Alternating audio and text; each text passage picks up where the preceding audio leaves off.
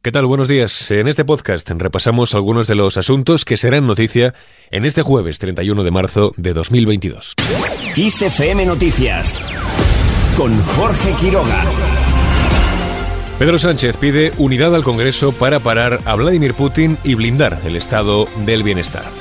El presidente del gobierno ha instado a los grupos parlamentarios a que den su apoyo, al menos por esta vez, al plan de respuesta a la crisis derivada por la guerra en Ucrania, valorado en 16.000 millones de euros en ayudas directas, bajadas de impuestos y créditos ICO, y que se votará en las próximas semanas en la Cámara Baja apelar a la unidad de sus señorías en relación con el plan nacional y también con la respuesta a la guerra de Putin, porque en definitiva si estamos en contra de la guerra de Putin tenemos que estar también todos en contra, eh, o mejor dicho, todos unidos en eh, la respuesta a las consecuencias económicas y sociales de la guerra. Pandemia, volcán, incendios, tormentas de nieve y ahora una guerra en suelo europeo. ¿Qué más tiene que ocurrir para que respondamos unidos? Por otro lado, Sánchez ha criticado al PP su obsesión con bajar impuestos. Insiste en que en estos momentos es suicida desarmar el estado del bienestar. Nosotros decimos en todo caso que, en estos momentos de dificultades suicida, suicida desarmar al estado del bienestar que debe actuar para defender precisamente a los más vulnerables, que debe garantizar la sanidad, la enseñanza, la defensa, el orden público, las pensiones, la asistencia social. Sánchez ha recordado además que quien recauda impuestos no es el gobierno de España, sino el Estado del Bienestar, que presta, insiste, servicios fundamentales. Por otro lado, y en referencia a Marruecos, el presidente del Ejecutivo ha defendido su acuerdo con el país africano por el interés de los españoles. Sánchez ha enmarcado el viraje que ha hecho que España encuentre ahora en el plan autonomista de Marruecos la solución más seria, realista y creíble en una alineación con los socios internacionales y la Unión Europea. Además, ha pedido a la oposición que valore la complejidad de la relación bilateral con Marruecos. Al margen de este asunto, las negociaciones entre Kiev y Moscú se retomarán el 1 de abril de forma virtual. Ucrania y Rusia volverán a intentar acercar posturas el próximo viernes, según ha publicado el negociador ucranio David Arayamia. El funcionario ha dicho que su país propuso un encuentro cara a cara entre Putin y Zelensky, pero que Moscú respondió que antes tenía que trabajar más en un borrador de acuerdo. El presidente ucraniano ha afirmado este miércoles que las negociaciones aún son solo palabras y que no creen en ninguna bella construcción verbal. Precisamente Zelensky intervendrá ante el Pleno del Congreso Español el próximo 5 de abril. Así lo anunciaba este miércoles la presidenta del Congreso, Merichel Batet. Durante estos días hemos mantenido estrecho contacto con la embajada para buscar el mejor momento, para buscar la, la oportunidad de que se produjera esa intervención y hoy finalmente me han confirmado el día y la hora en la que el presidente Zelensky podrá comparecer ante el Pleno del Congreso de los Diputados.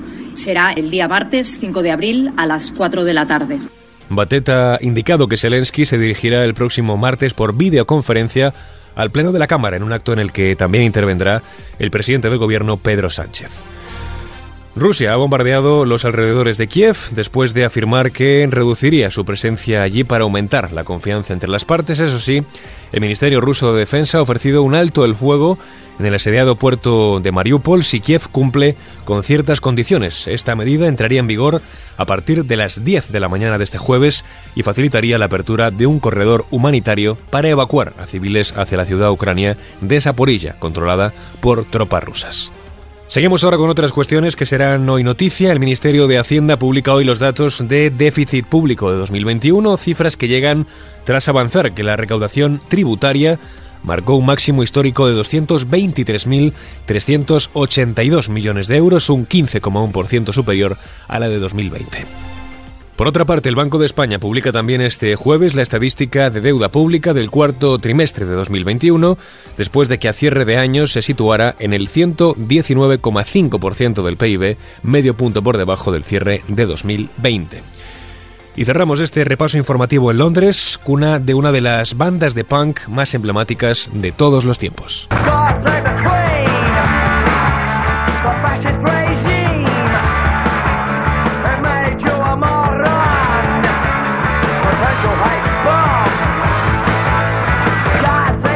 Universal Music Catalog publicará The Original Recordings, un nuevo recopilatorio de temas de Sex Pistols en el mes de mayo. Son un total de 20 temas como complemento al estreno de la serie de Disney Plus Pistol. Para celebrar la serie limitada de seis episodios dirigidos por Danny Boyle, el grupo de punk lanzará 20 de sus grabaciones de 1976 a 1978 por primera vez en más de dos décadas. El lanzamiento incluye éxitos como este God Save the Queen que escuchamos, Anarchy in the UK, Pretty Backhand y Holidays in the Sun. El recopilatorio estará disponible en vinilo doble, digital, CD y también dos vinilos de edición limitada de color verde y amarillo. Verá la luz el próximo 27 de mayo. Por su parte, Pistol, la serie sobre la formación de Londres, se estrena en Disney Plus y Hulu el próximo 31 de mayo. Con esto último lo dejamos. La información vuelve como siempre puntual y en directo en los boletines de XFM.